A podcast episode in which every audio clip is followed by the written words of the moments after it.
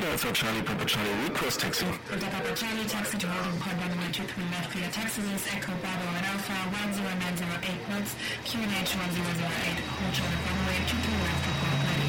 Delta Papa Charlie Taxi to holding point runway 23 left. Right Exodus Echo Bravo and Alpha 10908 knots. QNH 1008. Will hold short runway 23 left. Papa Charlie line up runway 23 left. Clear for takeoff.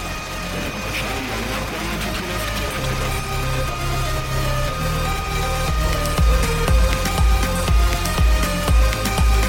Herzlich willkommen zu einer neuen Folge Air Crash, der Flugunfall-Podcast. Bringt eure Sitze in eine bequeme Position und stellt sicher, dass eure Abspielgeräte eingeschaltet sind. Wir starten sofort. Erstmal frohes neues Jahr an der Stelle von mir. Ähm, hinter mir liegt eine spannende und auch ein bisschen stressige Woche. Wir haben an einigem Neuen gearbeitet und äh, ja, hoffen, dass wir jetzt mit Air Crash Podcast, so erfolgreich wie er gestartet ist, auch weiter ins neue Jahr gehen können. Ähm, wie ihr wisst, mache ich den Air Crash Podcast nicht alleine, sondern habe eine liebreizende Kollegin, die ich euch einmal kurz vorstelle. Sie ist eine Podcasterin, eine Bloggerin, eine YouTuberin. Zu den Hörern ihres Podcasts Gedankenzauber gehören neben der Queen und dem Papst auch die Jungs von Gemischtes Hack. Unsere Social Media Fee und First Officer Sarah. Hallo Sarah. Hallo und von mir, ja, von mir auch nochmal ein frohes neues Jahr. Ich hoffe, ihr seid trotz Corona alle gut reingerutscht ins neue Jahr und seid jetzt bereit für die neue Folge. Ja, das hoffen wir doch alle. Da bin ich mir aber sicher, dass die Leute das auch sind. Wie war deine Woche zwischen den Jahren? Entspannt. War sehr schön, entspannt, ruhig und ja, hab nichts zu meckern. Ja, das liegt offensichtlich daran, dass ich zu viel und Sarah zu wenig Arbeit für Aircrash Podcast macht. Da müssen wir uns, glaube ich, im Das Nachgang nochmal unterhalten. Das stimmt überhaupt nicht. Aber, aber, ich habe ein neues Mikrofon ab heute. Deswegen ist die Qualität vielleicht sogar ein bisschen besser. Ja, deshalb klinge ich auch wie eine Blech Blechbüchse. Also, wenn da Beschwerden kommen, bitte direkt an die Sarah. Ihr Instagram-Account ist oft genug auf unserer Seite verlinkt. Ähm, apropos, wir beide wollten uns erstmal wirklich bedanken für die vielen Downloads und Streams. Ähm, es ist, glaube ich, kein Geheimnis, dass wir die Folgen immer ein paar Tage vorher aufnehmen. Stand jetzt ist es noch nicht ganz so weit, aber wir, näher, wir nähern uns tatsächlich 1000 Streams plattformübergreifend. Das ist wahnsinnig viel für einen so jungen Podcast. Das hätten wir beide nicht gedacht. Ähm, so, wenn wir die 1000 erreichen, wird es da auch eine Kleinigkeit dazu geben. Folgt uns auf Instagram, schaut es euch an. Ähm, ich will jetzt noch gar nicht zu viel verraten. Auf jeden Fall wird es ein Gewinnspiel geben, in dem man keine Kreditkartendaten angeben muss, sondern das absolut seriös ist, weil von uns. Du, du, du bist gemein, du teaserst das an und jetzt sind alle gespannt. Ja, wer weiß, vielleicht ist es ja, bis die Folge rauskommt, auch schon soweit und es kommt am gleichen Tag. Man weiß es nicht, wir schauen mal. Noch eine Neuerung äh, rein organisatorischer äh, Natur, ganz kurz. Wir haben jetzt angefangen, die Folgen auf YouTube hochzuladen. Also Stand jetzt sind alle Folgen, die schon gekommen sind, bei YouTube Live. Die Folge hier geht äh, parallel mit den Podcast-Plattformen auch auf YouTube Live. Ähm, wir arbeiten daran, dass es da zukünftig auch äh, Bild in Form von Videomaterial dazugeben wird. In, Im Moment ist es halt ja das Cover von der, von der Episode, das dann letzten Endes da angezeigt wird. Ja, heute geht es bei uns um den Aeroflot-Flug 593 aus dem Jahr 1994 von Moskau nach Hongkong, der leider nicht in Hongkong ankommen sollte. Und bei dem Unfall, der da passiert ist, tatsächlich die Kinder des Piloten am Steuer sind. Die Sarah fasst uns einmal zusammen, was da genau passiert ist. Moskau. Es ist der 23. März 1994. Am Flughafen Moskau-Scheremetjewo startet ein fast fabrikneuer Airbus A310 der Aeroflot zu dem 13-stündigen Flug nach Hongkong Kai Tak mit der Flugnummer Aeroflot 593. An Bord befinden sich 79 Menschen, darunter auch die beiden Kinder des zweiten Kapitäns. Ihr Vater nimmt sie auf den viertägigen Trip nach Hongkong mit, ihr erster Langstreckenflug. Die Maschine ist eine der ersten Airbus A310 der Aeroflot und damit eines der ersten westlichen Flugzeuge der Fluggesellschaft nach der Zerschlagung der Sowjetunion. Das hochmoderne Flugzeug darf nur von den 16 besten Piloten der Gesellschaft geflogen werden. Es ist ein ruhiger Flug in einer klaren Nacht. Etwa vier Stunden nach dem Start dürfen die Kinder ihren Vater im Cockpit besuchen. Er sollte allerdings noch eine ganz andere besondere Überraschung für sie bereithalten. Im Cockpit angekommen, bietet der Kapitän seiner Tochter an, auf seinem Platz zu sitzen und das Steuerhorn zu halten. Der Autopilot steuert die Maschine und um die Illusion perfekt zu machen, ändert der stolze Vater etwas den Kurs des Flugzeuges, indem er dem Autopiloten einen entsprechenden Befehl gibt. Die Maschine neigt sich merkbar nach links und auch das Steuerhorn bewegt sich entsprechend. Die Tochter hat das Gefühl, selbst das Flugzeug zu steuern, bemerkt den Trick jedoch und sagt, Papa, das warst doch du. Der Vater möchte nun auch seinem Sohn die Möglichkeit geben, auf dem Kapitänssitz Platz zu nehmen und so tauschen die beiden Kinder. Er erklärt seinem 15-jährigen Sohn, dass er das Steuer nach links drehen soll, um den Airbus eine Kurve fliegen zu lassen. Während der Sohn dies tut, betätigt der Vater wieder den Autopiloten, um den Kurs zu wechseln. Wieder fliegt die Maschine in eine spürbare Linkskurve. Er bittet seinen Sohn, nun leicht nach rechts zu steuern und stellt den Kurs parallel zurück. Kurz vor Ende der Kurve stellt der Kapitän den Autopiloten wieder auf Navigationsmodus und gibt der Maschine damit die vollständige Kontrolle über die Route zurück. Sein Sohn hält das Steuer weiter fest in der Hand und in einer leicht nach rechts gedrehten Position, während sein Vater und Kapitän sich wieder seiner Tochter widmet, die fragt, ob sie zurück nach hinten gehen kann. Der Copilot ist während der ganzen Zeit in seinem Sitz daneben, hat diesen jedoch in die hinterste Position geschoben. Der Sohn ist der Erste, der merkt, dass etwas nicht stimmt. Mit Blick auf den künstlichen Horizont stellt er fest, dass die Maschine weiter nach rechts geneigt ist. Der Vater fragt, ob sie das von selbst macht, was der Sohn bejaht. Einige Sekunden später bemerken Kapitän und Copilot, dass der sonst kerzengerade Kursverlaufsanzeiger nun eine Rechtskurve beschreibt. Sie diskutieren, ob das Flugzeug von selbst in eine Warteschleife eingeflogen ist und widmen sich komplett diesem Phänomen, während der Sohn noch immer im vorderen linken Sessel sitzt. Niemand hat bemerkt, dass er durch das Festhalten des Steuerhorns teilweise den Autopiloten deaktiviert hat. Während sich die Maschine immer steiler nach rechts neigt, nehmen die Beschleunigungskräfte so stark zu, dass der Sohn den Platz nicht räumen kann, da er nicht aufstehen kann. Das Flugzeug fängt an, unkontrolliert zu steigen und zu sinken und kommt dabei einem gefährlichen Strömungsabriss so nahe, dass der Schutz vor diesem eingreift und die Nase des Fliegers steil nach unten drückt. Erst als dem Co-Piloten mit Mühe gelingt, das Steuerhorn zu greifen, den Schub wegzunehmen und die Maschine nach oben zu ziehen, gelingt es dem Kapitän wieder auf seinen Sitz zu gelangen. Das abrupte Manöver hatte aber einen hohen Preis denn das Flugzeug wurde dadurch ins Trudeln gebracht. Der Kapitän und der Copilot kämpfen verzweifelt, um die Kontrolle wieder zu erlangen. Schließlich schaffen sie es, das Trudeln auszuleiten und den Airbus wieder unter Kontrolle zu bringen. Doch es war zu spät. Das Flugzeug war zu diesem Zeitpunkt einfach schon zu nahe am Boden. Aeroflot Flug 503 schlägt drei Minuten, nachdem sich der Autopilot teilweise deaktiviert hatte, in einer Hügellandschaft in Sibirien auf.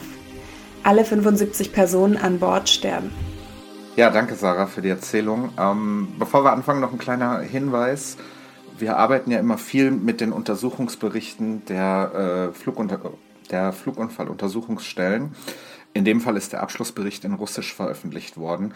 Wir haben dementsprechend die amtliche englische Übersetzung zu Rate gezogen. Und ja, jetzt legen wir mal los. Da gibt es, glaube ich, eine ganze Menge drüber zu erzählen über den Fall, oder Sarah? Auf jeden Fall. Und ich starte mal mit ein paar Worten zur Vorgeschichte zur Aeroflot. Und zwar war das ein Traditionsunternehmen der Sowjetunion, das nach dem Zerfall der Union im Jahr 1991 in hunderte Gesellschaften zerfiel. Und ein Teil der ehemaligen Flotte wurde 1992 zur Aeroflot Aktiengesellschaft. Und ja, Aeroflot hatte tatsächlich zu dem damaligen Zeitpunkt auch schon einen relativ schlechten Ruf. Und im Jahr 1993 kam es dann zu einer Neuausrichtung der Aeroflot, und zwar als Aeroflot Russian International Airlines. Das ist also auch die Aeroflot, die wir heute kennen. Und, und das waren die ersten nicht-sowjetischen Flugzeuge in der Flotte. Und dafür gab es auch ein spezielles Training für ausgewählte Piloten. Das heißt, wirklich nur die Besten der Gesellschaft wurden dafür ausgebildet und ausgewählt. Ja, genau. Apropos Airbus A310, 300, das Flugzeug selbst, äh, können wir auch nochmal ganz kurz drüber sprechen. Das war damals das zweite Airbus-Modell nach dem A300. Also der A300 war wirklich der erste Airbus, den es überhaupt gab. Ähm, war gleichzeitig auch der erste zweistrahlige Widebody. Widebody bedeutet, dass es im Flugzeug in der Kabine zwei Gänge gibt. Also bei einem Narrowbody gibt es einen Gang und bei einem Widebody gibt es zwei Gänge. Die äh, Kabine ist dementsprechend deutlich breiter und daher auch der Name Widebody.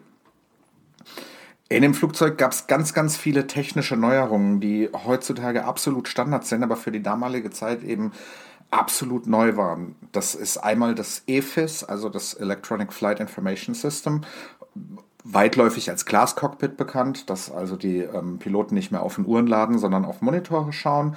Zweimann-Cockpit ist als Standard eingeführt worden, das gab es vorher so auch nicht. Und das Cockpit war außerdem das erste überhaupt, das nach dem heute gängigen sogenannten Dark Cockpit Konzept äh, ausgeführt war. Dark Cockpit Konzept bedeutet, dass wenn alles in Ordnung ist, ist es dunkel im Flugzeug. Also es gibt keine Leuchten für an, sondern es gibt nur Leuchten für fehlerhaft. Neben der Boeing 767 und die 757 waren es auch die ersten ETOPS zertifizierten Maschinen. ETOPS ist die Regelung, die es gibt, dass man mit zwei Strahlern äh, Strecken fliegen darf, in denen äh, theoretisch äh, nicht innerhalb von einer gewissen Zeit ein Ausweichflughafen zu erreichen ist. Ja, und wie ich schon vorhin in der Erzählung auch gesagt habe, hatte dieser Flug eine Besonderheit, und zwar der Kapitän mit seinen Kindern. Ja, und zwar fliegt der Kapitän mit seinen Kindern auf einen viertägigen Aufenthalt nach Hongkong und nimmt, wie gesagt, seine Kinder mit, aber auch seinen Bruder, der ebenfalls Pilot ist. Und ja, das ist auch der erste Langstreckenflug für die Kinder überhaupt, den sie jemals gemacht haben. Und die beiden Kinder befinden sich beide im Alter von 12 und 15 Jahren. Ja, genau. Der Mann ist allerdings nur der Form halber nicht der Kapitän des Fluges, sondern der Backup-Kapitän. Auch damals war es schon üblich, ich meine, äh, Moskau, Hongkong, das sind 13 Stunden, dass sich die Crew da abwechselt und dementsprechend war er, er hatte Kapitänsstatus, war aber der zweite Kapitän in dem Flug. Das heißt, es war nicht vorgesehen, dass er den Start und die Landung ähm, fliegt. Der, der erste Kapitän ist relativ kurz nach dem Start in die Kabine gegangen, um seine Pause zu machen, was auch ja, ganz normaler Prozess und Vorgang ist in dem Fall. Genau, ja, und dann ungefähr nach vier Stunden ist der Onkel dann mit den beiden Kindern ins Cockpit gegangen. Und ja, das war damals nicht erlaubt, ist heute auch noch nicht erlaubt, wird aber geduldet. Und die Rechtslage der internationalen Zivilluftfahrt spricht das Verbot nicht direkt aus. Und ähm, ja, heute wird das ja, glaube ich, dem, also ist es ja offiziell nicht erlaubt, wird aber, glaube ich, dem Piloten selbst überlassen, wen er da reinlässt und so weiter. Aber das kannst du ja gleich nochmal genauer erklären. Und ja, der Kapitän hat die Kinder auf jeden Fall reingelassen und lässt dann auch seine Kinder auf dem Kapitänsplatz ja, Platz nehmen. Und zwar zuerst die Tochter und anschließend dann den Sohn.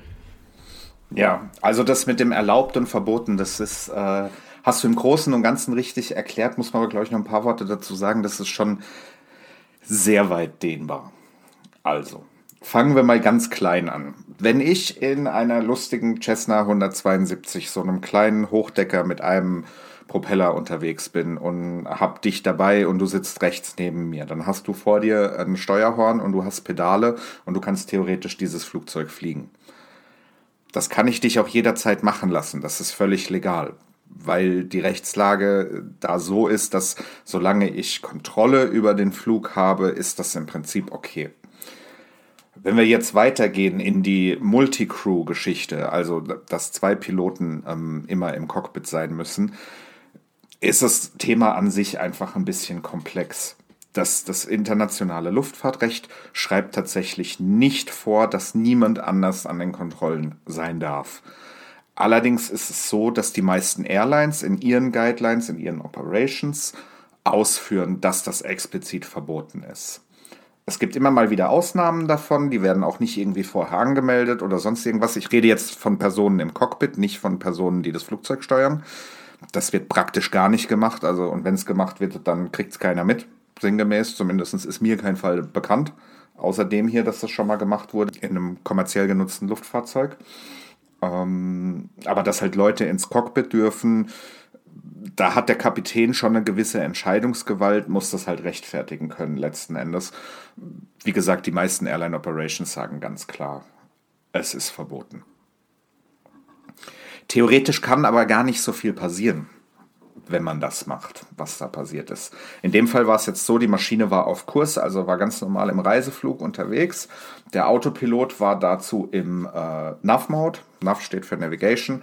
Das ist einfach gesagt der äh, Modus, in dem der Autopilot ganz stumpf die vorher programmierte Strecke ähm, abfliegt. Das ist ein Thema, das wir bei Helios letzte Woche äh, ausgiebig drüber gesprochen haben. Ist hier genau das Gleiche. Also solange da niemand dran rumfummelt, fliegt der Autopilot genau das, was da gemacht ist. Der Kapitän lässt jetzt seine Tochter das Steuer in die Hand nehmen, nachdem sie sich auf den Sitz äh, gesetzt hat und möchte ihr das Gefühl vermitteln, dass sie das Flugzeug fliegt.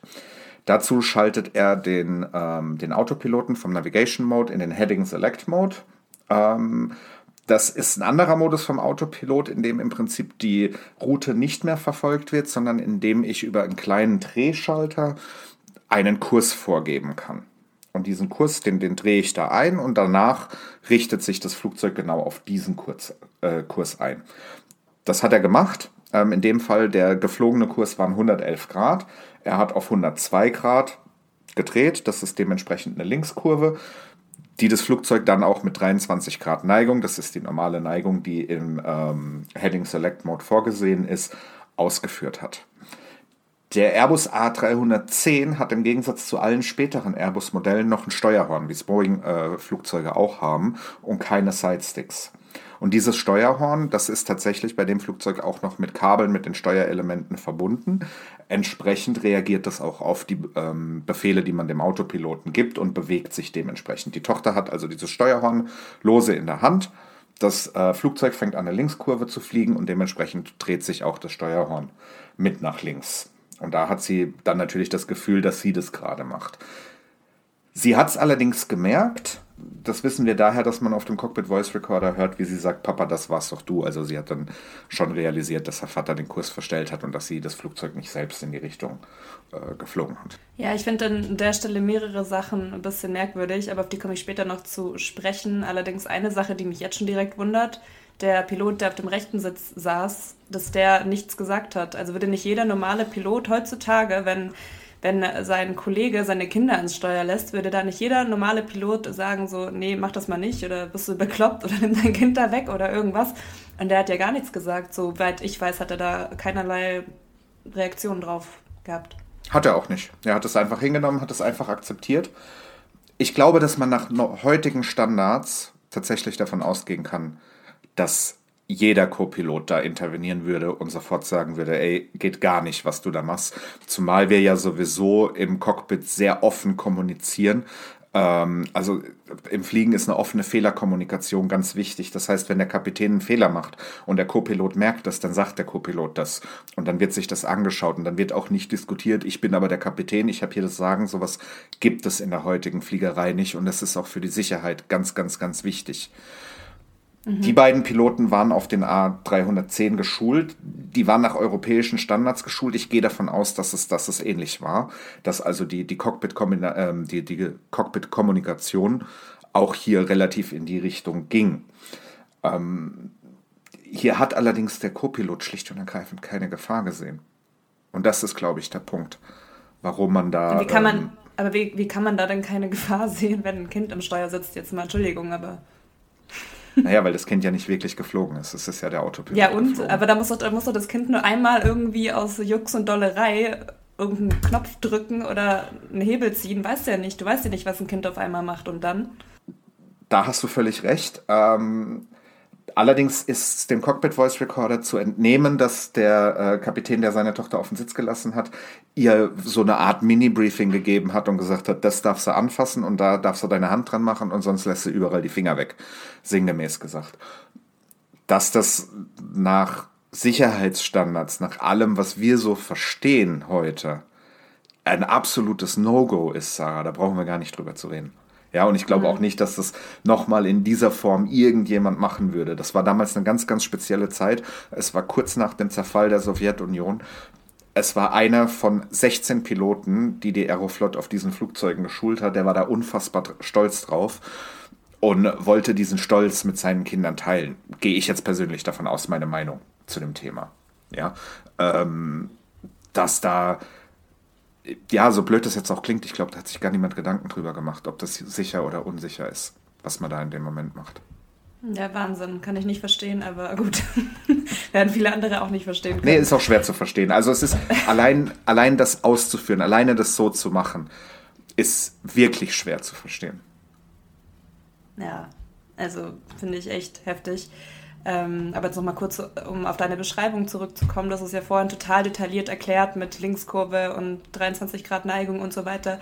Woher hast du diese genauen Informationen und wie kann das überhaupt so detailliert alles äh, ja, ähm, zurückverfolgt werden? Ja, das liegt, ist? Ähm, das liegt tatsächlich am ähm, Flight Data Recorder, also einer von den beiden Blackboxes, die im Flugzeug verbaut sind dieser Rekorder schreibt wirklich alles mit. Ja, also alles, was in dem Flugzeug passiert, jeder Knopf, der gedrückt wird, jeder Kurs, der geflogen wird, jeder Kurs, der geändert wird, die Temperatur, alles drum und dran wird von diesem Gerät aufgezeichnet und wenn das noch in Ordnung ist, und das war hier der Fall, dann kann man diese Daten auslesen und deshalb kann man das so genau rekonstruieren. Ich habe die Sachen schlicht und ergreifend aus dem Untersuchungsbericht. Da stehen sie dann mehr oder weniger ähm, ja, tatsächlich so drin. Ähm, mhm. Apropos äh, Flugdatenschreiber und Kurse und Autopilot. Ähm, die Geschichte war dann die, also die Auswertung von den Daten hat dann ergeben, dass die Maschine ja auch irgendwie wieder zurück auf den Kurs musste. Und sie ist also zurückgeflogen auf den Kurs bis äh, 115 Grad, also etwas übersteuert, klar, um wieder auf die 111 Grad zurückzukommen. Ähm, und dabei hatte das Flugzeug 15, äh, 15 Grad Neigung. 15 Grad ist für ein A310 die maximale Neigung, die er im Navigation Mode erreichen kann. Ähm, daran sieht man also auch, dass der Pilot nach dieser Kurve relativ schnell wieder in den Navigation Mode geschaltet hat und damit wieder dem äh, Flugzeug die hundertprozentige Kontrolle über alles gegeben hat. Das ganze Manöver an sich hat auch nur 2 Minuten 40 gedauert. Warum ist das wichtig? Weil man daran schon sieht, dass er sehr, sehr genau gewusst hat, was er mit dem Autopiloten machen kann und was nicht. Also die, das Manöver, das da geflogen war, so illegal und so falsch es auch war, es war absolut sicher ausgeführt. Okay. Und ja, er hat ja erst seine Tochter fliegen lassen und dann später seinen Sohn. Und bei seinem Sohn hat er aber eine Kleinigkeit verändert. Was genau war das nochmal? Ja, eine Kleinigkeit, die ganz, ganz, ganz viel Auswirkungen hatte. Ähm, der Sohn war ja 15 Jahre alt und der Sohn war absolut fl äh, flugbegeistert, wie das sicherlich ähm, bei Pilotenkindern auch jetzt nicht abwegig ist oder so. Und ähm, er wollte dem Sohn halt ein bisschen die Technik noch näher bringen und wollte ihm wohl auch noch mehr das Gefühl geben, dass er, ähm, dass er selbst das Flugzeug fliegt. Und deshalb hat er zu ihm gesagt, nimm das Steuerhorn in die Hand und dreh es nach links das hat er auch dann gemacht. Das ist jetzt natürlich sehr schwergängig, weil der Autopilot ja quasi das Steuerhorn gerade für sich beschlagnahmt, in Anführungsstrichen. Ja. So, und während er das gemacht hat, hat er dann wieder den Autopiloten auf Heading Select zurückgestellt und hat dann wieder eine Kurve ähm, auf, die, äh, auf den Kurs von 102 Grad eingegeben. Und Jetzt hat natürlich der Autopilot quasi mit dem Sohn zusammengearbeitet und dadurch hatte der halt wirklich das Gefühl, dass er die Maschine fliegt. Er hat dann auch ihm gesagt, jetzt wieder zurück nach rechts, was er auch gemacht hat und hat den Autopilot wieder auf die 111 Grad gestellt. Und dann hat er aber angefangen, äh, das Steuerhorn festzuhalten in dieser äh, Position. Okay, aber das nehme ich an, ist ja auch alles verboten, ne, was du da gerade aufgelistet hast. Ja, da sind wir jetzt wieder bei dem Thema, ähm, das, war, das wir eben im Prinzip schon hatten, wie es so ist. Da vielleicht noch nach den heutigen Standards kann man das ein äh, bisschen mit dem Germanwings-Unfall vergleichen. Es ist ja mittlerweile sogar so, dass ähm, eine dritte Person oder eine andere Person im Cockpit sein muss, wenn einer sich äh, da entfernt. Ähm, wie es in Russland zu dem Zeitpunkt war, ist relativ schwer herauszufinden. Die einzige russische Regelung, die ich dazu gefunden habe, ist die NPPGA 85. Für Menschen, die sich mit der russischen Rechtsprechung auskennen, bitteschön, ich tue es nicht. ähm, und da heißt es im übersetzten Wortlaut, Persons who have no operational duties are not allowed in the cockpit. Also wir können hier ganz klar davon ausgehen, dass es äh, zu dem Zeitpunkt verboten war. Okay, wie genau ging es denn jetzt weiter? Der Sohn saß da auf dem Sitz und dann? Da wird es jetzt ein bisschen technisch. Und bevor ich sage, wie es da weiterging, muss ich hier zwei Sachen erklären. Ähm, und zwar einmal eine Funktion des Airbus A310, die eigentlich eine Sicherheitsfunktion ist. Auf die Details gehe ich gleich nochmal genau ein. Ich will jetzt nur einmal kurz erklären, was sie macht. Und zwar nennt sich das die Clutching Ailerons. Ähm, es ist im Prinzip so, dass man die Möglichkeit hat oder dass das Flugzeug die Möglichkeit hat, die Ailerons, also die Ruder in dem Fall, ähm, zu trennen vom Autopilot, die, die restlichen äh, Kanäle im Autopilot aber aktiv zu lassen. Ich habe mir da lange überlegt, wie kann man das vergleichen? Und das Einzige, was ich draufgekommen bin, sind so relativ moderne Tempomaten in Autos. Da ist es ja oft so, dass ich, wenn ich ähm, mit Tempomat fahre und ich möchte zum Beispiel überholen, dass ich dann Gas gebe, dann beschleunigt das Auto auch und wenn ich dann vom Gas gehe, lässt sich es wieder zurückfallen auf die im Tempomat programmierte Geschwindigkeit. Ansatzweise kann man es damit vergleichen, dass man so ein, so ein bisschen eine Vorstellung hat. Ja. Das zweite, was hier jetzt ganz, ganz wichtig wird, ist eine grundsätzliche Steuerungsgeschichte, die alle Flugzeuge betrifft. Jeder, der einen fliegerischen Hintergrund hat, der diesen Podcast hört, wird jetzt wahrscheinlich schmunzeln, weil das völlig logisch ist. Aber Leute, die keinen äh, fliegerischen Hintergrund haben, für die ist es vielleicht unlogisch. Deshalb möchte ich es einfach einmal kurz erklären. Wenn ich mit dem Flugzeug eine Linkskurve fliege, dann muss ich folgendes machen. Ich nehme das Steuer nach links und solange ich es in egal welcher Position nach links halte, dreht sich das Flugzeug um die Längsachse nach links und es wird sich immer weiter drehen, solange bis ich das Steuer wieder neutral nehme. Wenn ich das Steuer neutral nehme, was passiert beim Auto? Hm, fährst geradeaus. Das ist beim Flugzeug aber blöderweise nicht so. Oder was heißt oh. blöderweise natürlich nicht, sondern es ist aerodynamisch bedingt tatsächlich nicht so. In dem Moment, wo ich das Steuer jetzt wieder gerade in die neutrale Position bringe, bleibt das Flugzeug in der Schräglage. Ja, also die Schräglage erhöht sich nicht weiter, aber es bleibt in der Schräglage, in der es in dem Moment gerade ist.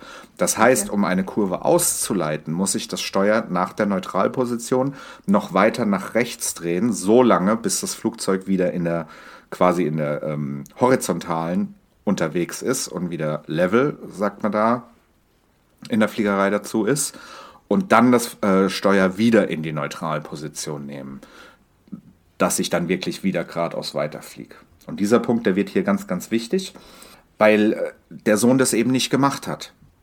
Und er hat ja nicht nur ähm, es, also er hat es ja nicht mal in die Neutralposition zurückgebracht, sondern er hat es ja weiter in der nach rechts getretenen Position, etwas nach rechts getretenen Position festgehalten. Und er hat es wirklich festgehalten. Dadurch ist Folgendes passiert. Das eben erwähnte Declutching der Ailerons ist eingetreten. Leider eine Funktion, von der man nichts wusste. Da sprechen wir auch gleich im Detail nochmal darüber. Und dadurch hat sich die Maschine eben immer weiter nach rechts gedreht. Ja, das hat dann irgendwann auch das EFIS, also das ähm, Electronic Flight Information System, gemerkt und hat den Kurs neu berechnet, der auf der Kursanzeige gezeigt wird. Und da hat es eben eine weite Rechtskurve angezeigt. Also im Prinzip hat diese Kurve dann ausgesehen wie ein Holding. Die Maschine hat sich immer weiter nach rechts gedreht und der Sohn war auch der Erste, der das gemerkt hat. Darauf wollte ich nämlich jetzt gerade zu sprechen kommen. Das fand ich so heftig. Wie kann ein 15-jähriges Kind vor dem Piloten der auf dem Sitz nebenan sitzt, merken, dass etwas nicht stimmt. Ich habe das echt nicht begreifen können. Wie kann der Pilot das so spät gemerkt haben? Ja, da habe ich auch keine Worte dazu, muss ich ganz ehrlich sagen. Und da äh, muss man ganz klar zu sagen, da hat das komplette Crewverhalten ver äh, versagt. Neben den Kindern war ja auch der, der Bruder, also der Onkel, ähm, also der Bruder vom Kapitän und der Onkel von den beiden Kindern, mit dem Cockpit, der selbst Pilot ist. Wir wissen vom Cockpit Voice Recorder, dass als das eingetreten ist, der äh, Kapitän sich mit seiner Tochter beschäftigt hat. Die hat wohl gefragt, ob sie zurück in die Kabine gehen soll oder darf oder irgend sowas. Es ist halt alles auf Russisch. Ich kann mich da auch nur auf die Übersetzung äh, verlassen, die, die vorliegen, weil ich selbst kein Russisch spreche. Und es sind auch immer wieder über technische Sachen mit dem Onkel gesprochen worden. Und auch der Co-Pilot hat sich an diesen äh, Diskussionen beteiligt. Also man kann schlicht und ergreifend sagen, sie waren alle vollständig abgelenkt. Es hat einfach keiner drauf geachtet. Da finde ich halt auch keine Worte zu. Ne? Drei erfahrene Piloten im Cockpit. Drei, muss man sich echt mal vorstellen. Drei erfahrene Piloten und ein 15-jähriges Kind merkt als allererstes, dass etwas nicht stimmt. So wirklich? Ja, das ist krass, oder? Das ist echt, also da hat es mir auch ein bisschen die Sprache verschlagen. Ich habe ähm, hab mich mit dem Unfall schon vor längerem mal sehr, sehr im Detail auseinandergesetzt. Und ja, also es ist, es ist einfach unbeschreiblich. Du, du kannst da nichts dazu sagen. Ähm, nee, vor allem mir auch nichts mehr ein. Ja, und es, ist, es wird ja fast noch schlimmer, kann man im Endeffekt mhm. sagen dazu. Weil die Maschine neigt sich ja, dadurch erhält das Steuer immer noch leicht nach rechts. Die Maschine neigt sich immer weiter. Er sagt zu seinem Vater, warum zeigt sie nach rechts?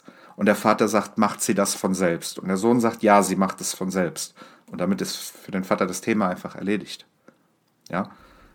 Damit, mhm. also die einzige Erklärung, die ich dafür habe, ist, dass der Vater gedacht hat, ja, okay, wird schon richtig sein. Und wirklich überhaupt gar nicht geguckt hat. Ja.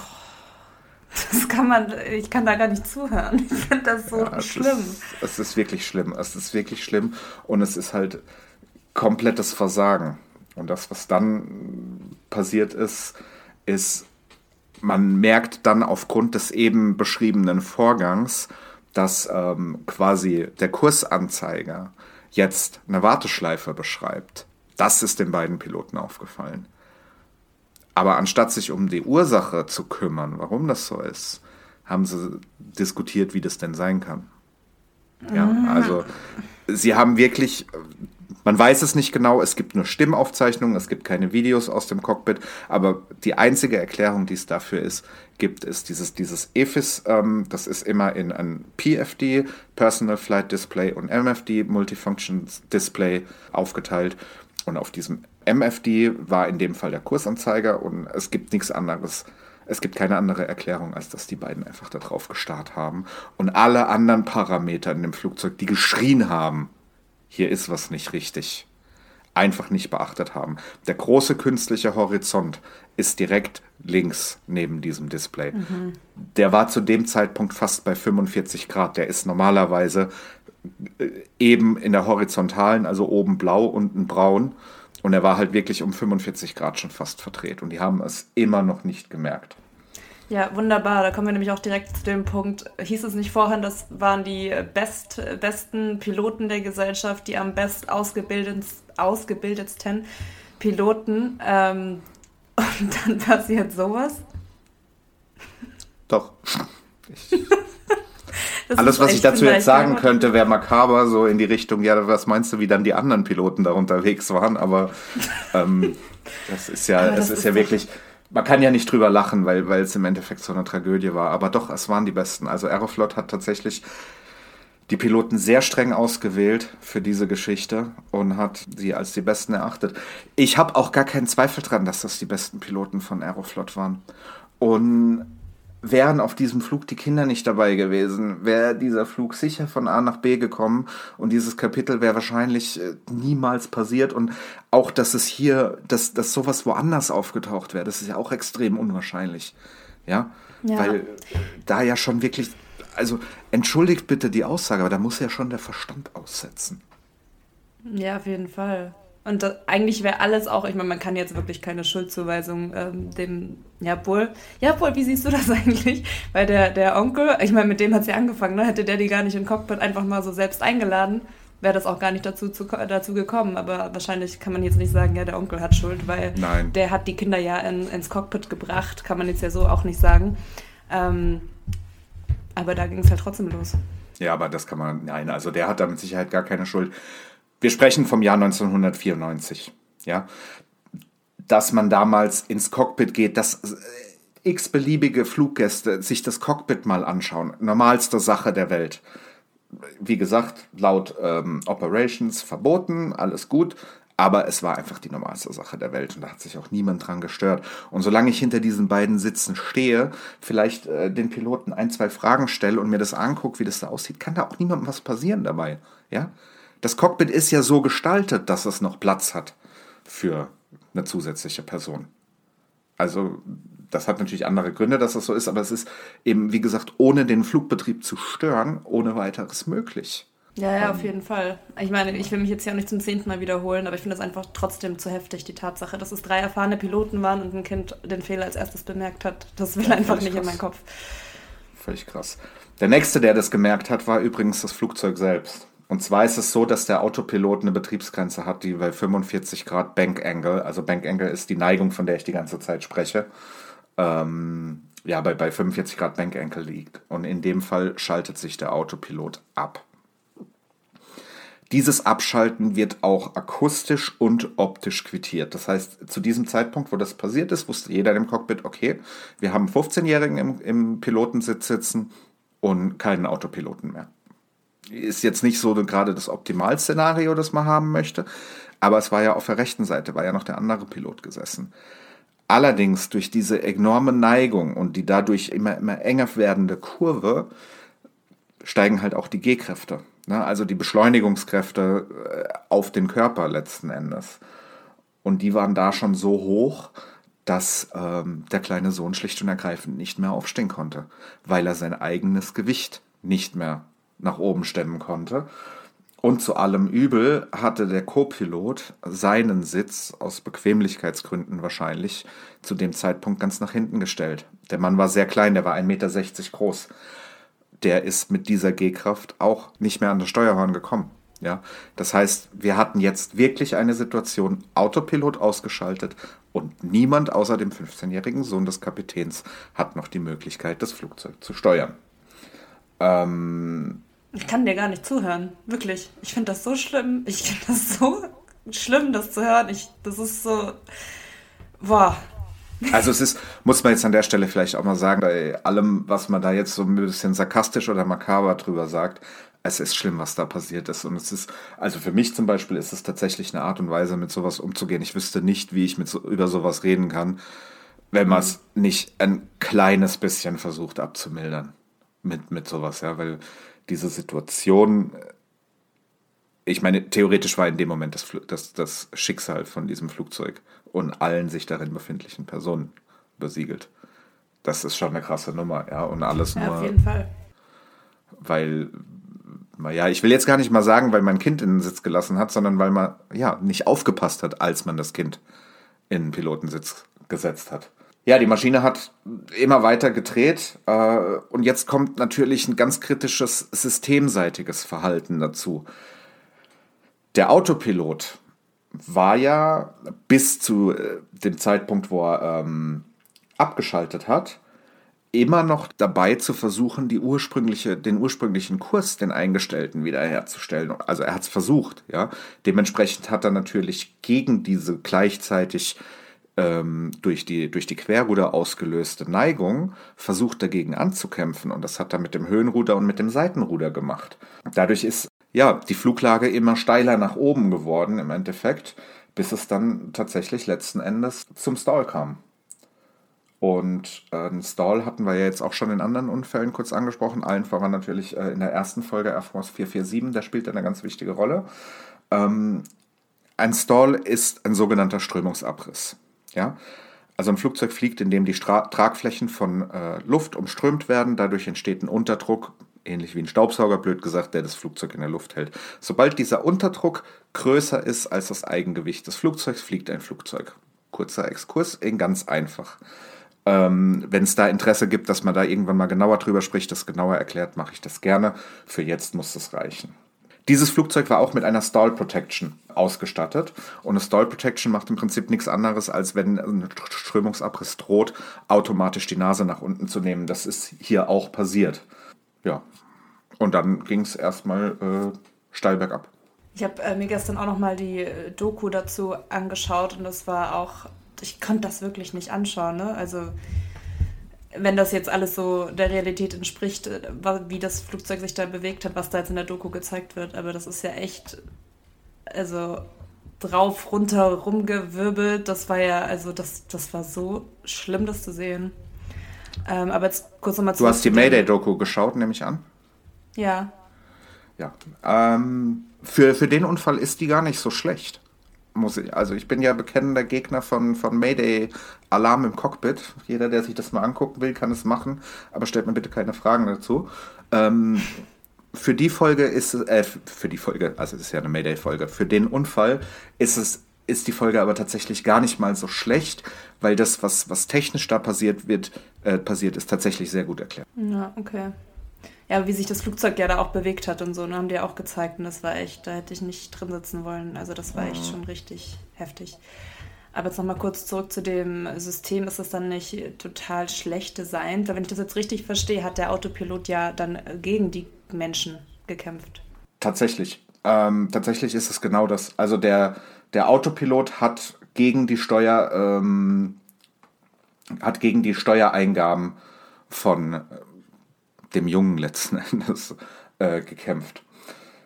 Ich würde das System aber nicht als schlecht designt bezeichnen, sondern genau das Gegenteil. Ich würde das System sogar als extrem gut beze äh, designt bezeichnen.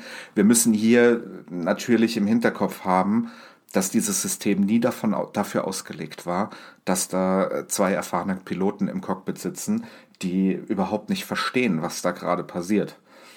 Und da möchte ich an der Stelle jetzt auch nochmal kurz ein bisschen ausholen, bevor wir uns mit dem weiteren Flugverlauf beschäftigen.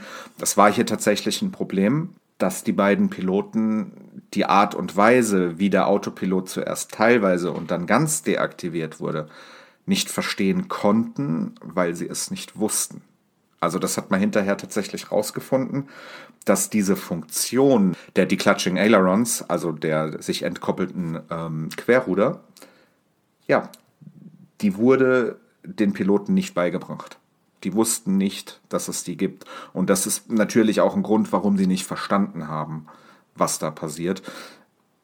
Ändert aber nichts an der Tatsache, dass sie vorher viele Sachen hätten sofort verstehen können und eingreifen können und die Sache gar nicht erst so weit ja, aus dem Ruder laufen lassen können. Das war übrigens kein geplantes Wortspiel an der Stelle. Dementsprechend ja, also das System an sich ist gut, das, die Systemlogik, die dahinter steckt, die wird auch so heute noch verwendet und es ist auch richtig und wichtig, dass er das getan wird. Ja, dann nochmal zum, äh, zum weiteren Verlauf. Da war es dann tatsächlich so, dass die Maschine im Prinzip ähm, nach dem Sinkflug äh, wieder gestiegen ist. Es kam wieder eine Stall Warning. Ähm, diesmal ist die Maschine, es war jetzt keine Stall Protection mehr aktiv, nichts mehr. Ja, die Maschine ist quasi in den Strömungsabriss reingekommen, ist äh, steil nach unten gefallen, hat dabei allerdings die Nase wieder nach unten genommen. Das sollen Flugzeuge so machen. Das, das ist äh, vom System her so. Also wenn ich nicht das, das äh, Ruder nach hinten gezogen halte, dann nimmt eine Maschine im Stall immer die Nase nach unten, um wieder Geschwindigkeit aufzubauen. Das hat sie auch gemacht. Die Geschwindigkeit ist wieder gestiegen. Ähm, und zwar so weit, dass wir relativ schnell in einem Overspeed-Bereich gekommen sind. Also dass die Geschwindigkeit einfach zu schnell wurde. Der Copilot hat dann die Schubhebel in den Leerlauf genommen, um eben äh, ja, Schub aus dem Thema zu nehmen und damit die Geschwindigkeit zurückzunehmen. Und hier wurde jetzt das Steuerhorn bis zum Anschlag nach hinten gezogen. Wir gehen davon aus, dass es der Copilot war. Auf dem Cockpit Voice Recorder ist nichts dazu zu hören, also es spricht da niemand äh, drüber, aber es ist halt davon auszugehen, dass er jetzt in einer von dieser kurzen, von diesen kurzen Lastwechselphasen es geschafft hat, das, ähm, das Steuer in die Hand zu nehmen und hat das bis zum Anschlag nach hinten gezogen. So. Sarah, wie gut sind denn deine Kunstflugkenntnisse? Meine Kunstflugkenntnisse? Was hm. meinst du damit? Okay, ich werde dich erleuchten, habe ich verstanden. die Fluglage, die wir jetzt haben, ist ähm, kein Schub, Steuerhorn steil nach hinten gezogen, Flugzeug steigt.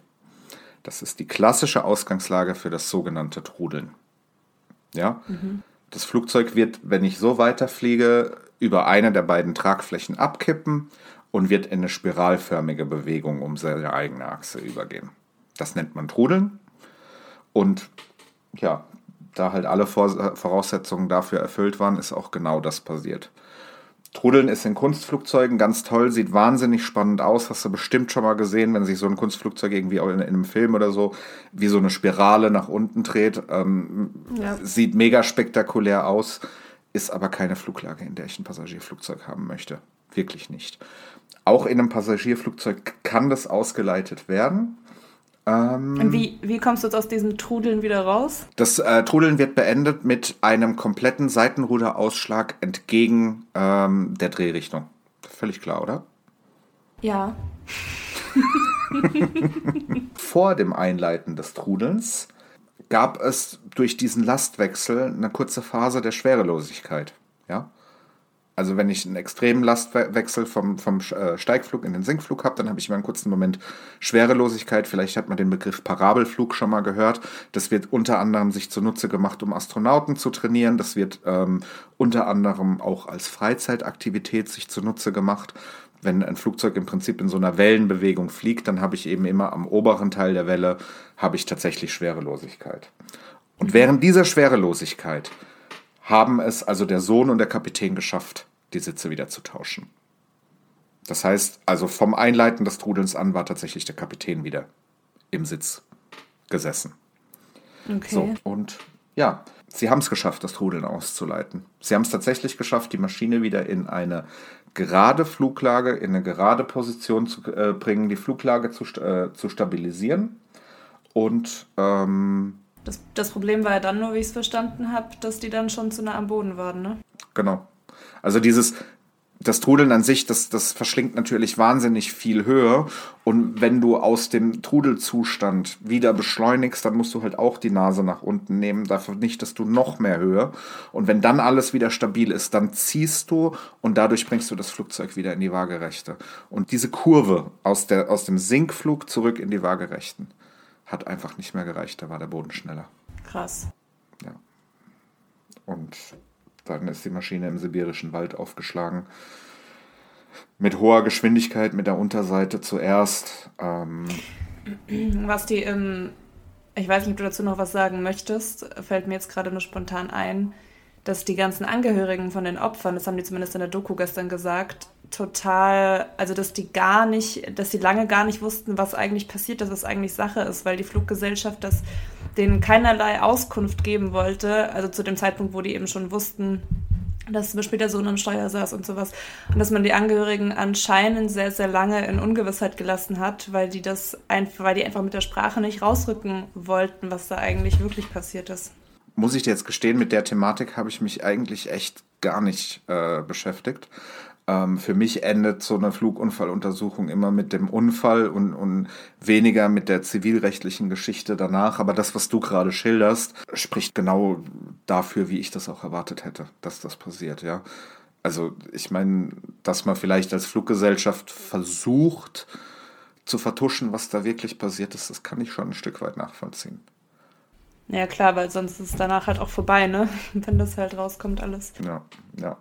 War es ja in dem Fall tatsächlich nicht. Die Aeroflot fliegt heute noch und die Aeroflot ist heute eine ganz, ganz, ganz tolle Airline. Ich bin selbst schon mehrfach mit Aeroflot geflogen und war immer super zufrieden. Also da kann man echt gar nichts sagen. Wie würdest du den Unfall jetzt abschließend dann beurteilen? Also ich bin ja immer, wenn es um Schuldfragen geht, relativ äh, zurückhaltend, aber dass natürlich die Kernschuld hier bei dem Kapitän liegt, da brauchen wir, glaube ich, nicht, nicht groß drüber zu reden.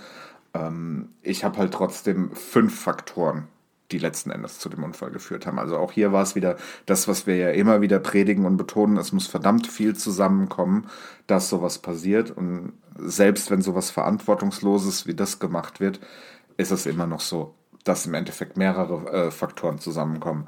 Für mich sind die fünf Faktoren, die zu dem Unfall geführt haben, a, natürlich das Kind am Steuer, b, die eben von uns so lange besprochene ähm, abgelenkte Crew, die völlig unbekannte Autopilot-Funktion, dass einige Kanäle sich selbstständig disconnecten können. Das ist ein Schulungsthema. Dann die Fehlinterpretation der, äh, der, Situation. Der Kursanzeiger zeigt eine Kurve an und die Piloten gehen davon aus, dass der Autopilot sich aus irgendwelchen Gründen jetzt in einen Holding, also in eine Warteschleife verabschiedet. Das ist eine ganz, ganz seltsame äh, Beurteilung von der Situation und das geht halt so auch nicht. Und letzten Endes, was man ganz klar äh, sagen muss, unzureichende Schulung der äh, Verhaltensweisen des, ähm, des Autopiloten. Also äh, unabhängig davon, dass es die Funktion gab, auch die Art und Weise, wie in der Schulung damit umgegangen ist, wurde. Man muss hier aber auch sagen, dass ich nicht glaube, dass das ein Airbus-Problem ist, weil es ist der einzige A310-Unfall und nach meinem Wissen auch der einzige Zwischenfall, der mit dem Autopiloten direkt zusammenhängt. Ähm, es gibt noch eine halbe Ausnahme, das war der äh, Tarom-Flug 371 von 1995. Da hat aber ein tatsächlicher mechanischer Defekt in der automatischen Schubregelsteuerung eine Rolle gespielt und nicht ein Autopilot, der sich korrekt verhalten hat. Weil was wir jetzt bei dem Unfall hier ganz klar nochmal sagen müssen, ist, das Flugzeug hat an sich nichts falsch gemacht. Das Flugzeug hat sich zu jedem Zeitpunkt genauso verhalten, wie es designt war oder programmiert war. Das, das war bei Tarum äh, 371 eben nicht der Fall. Deshalb kann man das da nicht ganz vergleichen. Was ich persönlich noch wahnsinnig interessant finde, ist, dass der Untersuchungsbericht von den russischen Behörden auch die alle von mir gerade genannten Punkte aufzählt, aber sich sehr stark auf das Fehlverhalten der Crew äh, fixiert. Und das auch mit scharfen Worten, also mit wirklich, mit, mit, mit ganz, ganz scharfer Kritik, die man sonst so in Unfallberichten eigentlich nicht liest. Ähm, da ist mein persönlicher Eindruck, und da muss man jetzt, wenn man sowas sagt, muss man mal vorsichtig sein. Nicht, dass man dafür irgendwann belangt wird. Deshalb hier Disclaimer. Es ist meine persönliche Meinung. Ich bin kein Anwalt. Ich habe keinerlei rechtliche Erfahrung. Aber für mich drängt sich der Eindruck auf, dass diese eklatanten Schulungsmängel äh, heruntergespielt werden sollten. Unterm Strich ist es wieder so, einen alleinigen Schuldigen gibt es hier nicht. Es ist eine Kombination aus mehreren Fehlern. Ja. Das ist meine ja. Meinung dazu. Ich habe zwar vom Fliegen weniger Ahnung als du, aber würde ich jetzt mal so unterschreiben. Danke, Sarah. ähm, ja, wobei man natürlich auch sagen muss, es wäre halt nun mal wirklich alles nicht passiert, wenn der Kapitän seine Kinder nicht daran gelassen hätte auf den Sitz. Ja. Ja, hast du recht. Also ist aber auf der anderen Seite natürlich eine ganz, ganz, ganz schwierige Argumentation, weil alle Fehlerketten fangen so an. Ich kenne keinen Unfall, bei dem du nicht sagen kannst, das wäre nicht passiert, wenn nicht mhm. das oder das äh, passiert wäre. Ne? Ja. Ich habe es vorhin schon gesagt, also ich habe in dieser Zeit, in, im Jahr 94, 95 rum, mehrere Flüge im Cockpit erlebt. Ich war damals als kleiner Junge, das war für mich das Größte. Und ich bin der festen Überzeugung, dass es damit auch zusammenhängt, dass ich so eine Fliegerknalle im Kopf habe. Ja, das war halt alles einfach offener. Es war eine andere Zeit. Ja, trotzdem heftig. Aber ich würde sagen, damit ist auch zu dem Unfall dann wirklich genug gesagt, alles gesagt, was ähm, man dazu sagen kann. Wenn da jemand anderer Meinung ist oder vielleicht noch Informationen oder sonst Interessantes hat, schreibt uns. Am Ende der Folge kommen unsere Kontaktdaten, wie immer. Äh, ich freue mich auf Feedback auf jeden Fall. Ja, und ich würde sagen, dann machen wir jetzt auch mit dem Feedback weiter, das uns erreicht hat über die sozialen Medien. Und ich lese einfach mal das erste Feedback vor. Das kam von Daniel auf Facebook und er schreibt: Hey Sebastian, frohe Weihnachten. Ich freue mich schon auf Folge 4. Du machst das echt gut und hast ja mittlerweile auch tatkräftige Unterstützung bekommen. Vielleicht kannst du mal was über Lockerbie machen. Ist zwar schon etwas länger her, aber ich meine, dass der Düsseldorfer Flughafen dabei eine Rolle spielt und das Unglück verantwortlich ist, dass heute kein unbegleitetes Gepäck mitfliegen darf. Ja, danke Daniel erstmal. Vielen, vielen lieben Dank für die netten Worte und dir auch frohe Weihnachten nachträglich am 1.1. ich freue mich, dass du schreibst, dass ich das gut mache, aber da möchte ich nochmal ganz klar betonen, ich mache das nicht gut, wir machen das gut die Sarah ist hier wirklich nicht nur irgendwie eine Co-Kommentatorin, sondern macht da echt viel Arbeit und bringt sich da mega ein. Das ist, glaube ich, darf man zum neuen Jahr auch nochmal sagen dafür. Vielen, vielen oh. Dank. Lockerbie steht tatsächlich auf unserer Liste. Ähm, es kommt nachher noch ein anderes Feedback, das auch in die Richtung Terror geht. Dann sage ich da gleich nochmal äh, geschlossen und allgemein was dazu, ähm, weil wir haben uns da ein bisschen was überlegt. Aber danke dir. Vielen, vielen Dank. Dann hat uns noch eine weitere E-Mail erreicht und zwar von Andreas. Er schreibt: Hallo Sarah, hallo Sebastian, toller Podcast. Ihr beiden macht das super und es macht Spaß, euch zuzuhören. Dass Sarah nun dabei ist, macht das Ganze noch viel spannender. Ich habe eine Frage zu der Aloha-Folge.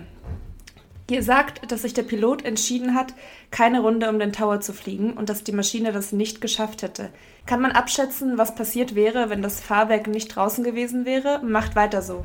Ja, hi Andreas, ähm, auch dir vielen, vielen Dank für das Lob. Äh, freut uns mega, super.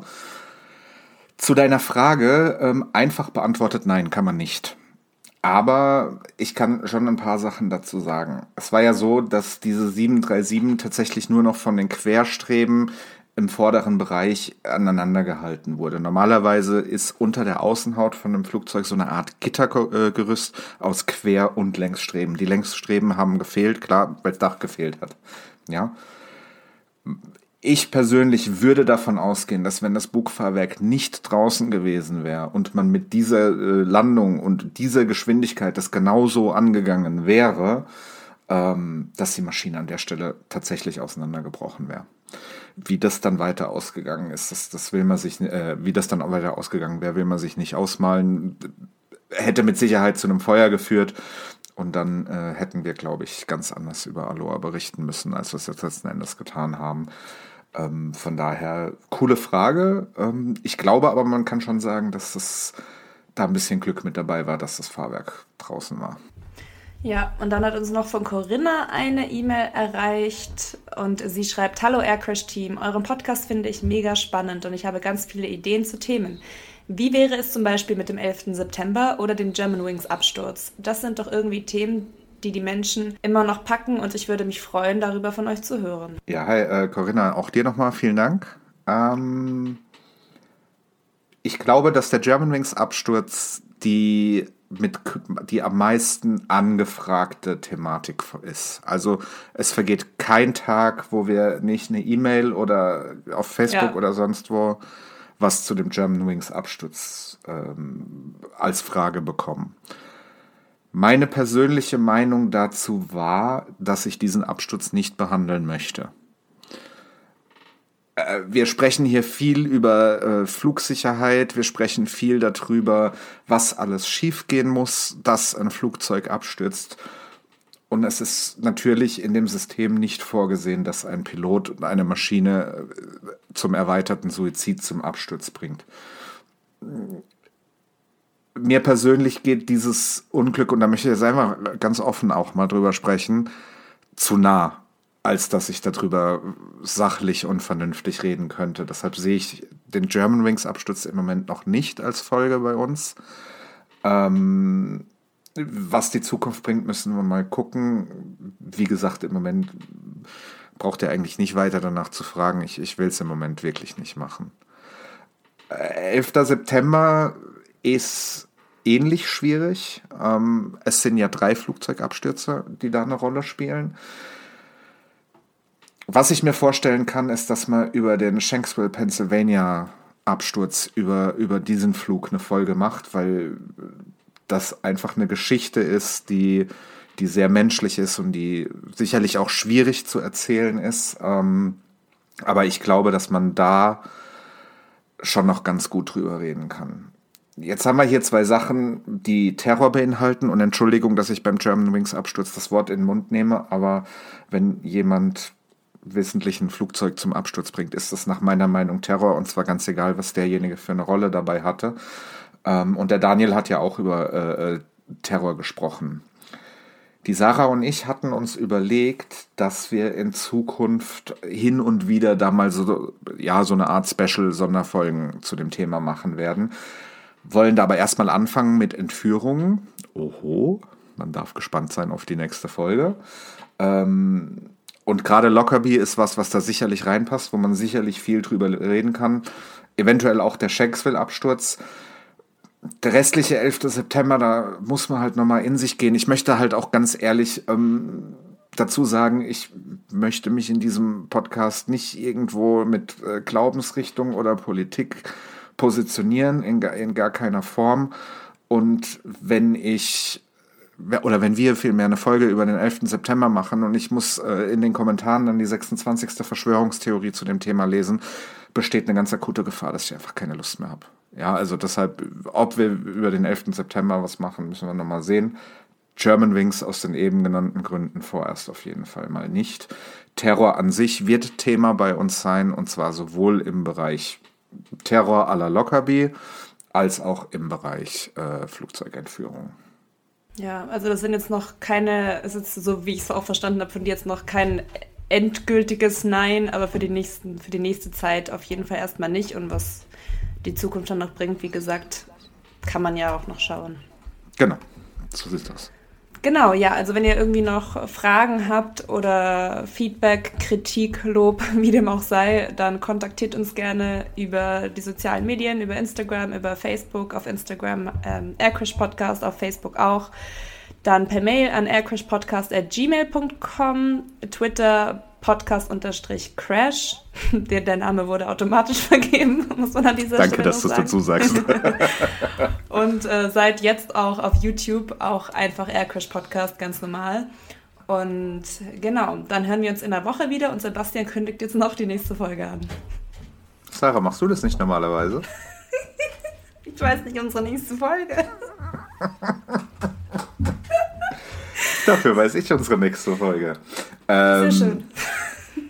Wir sprechen über das Thema Landshut. Die Landshut war eine Boeing 737 der Lufthansa, die entführt wurde und die Geschichte dahinter ist schon echt ein Krimi. Da möchte ich jetzt auch noch gar nicht so viel drüber verraten. Ich glaube, den allermeisten ist Landshut absolut ein äh, Begriff. Für uns beide ist das Neuland, weil hier weder ein Flugzeug abgestürzt ist, noch ähm, technische Aspekte vom Fliegen da eine Rolle spielen.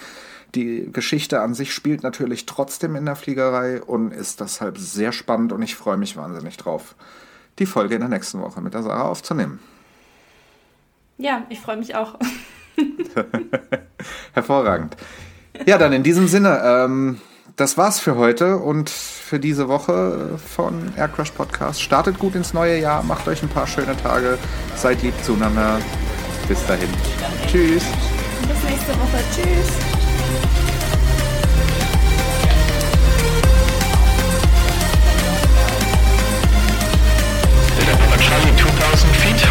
Site request visual approach. Ready to visual approach Repeat visual approach, level eliminate, data on Charlie. Data on Charlie, file level eliminate. One way eliminate, clear to land, data on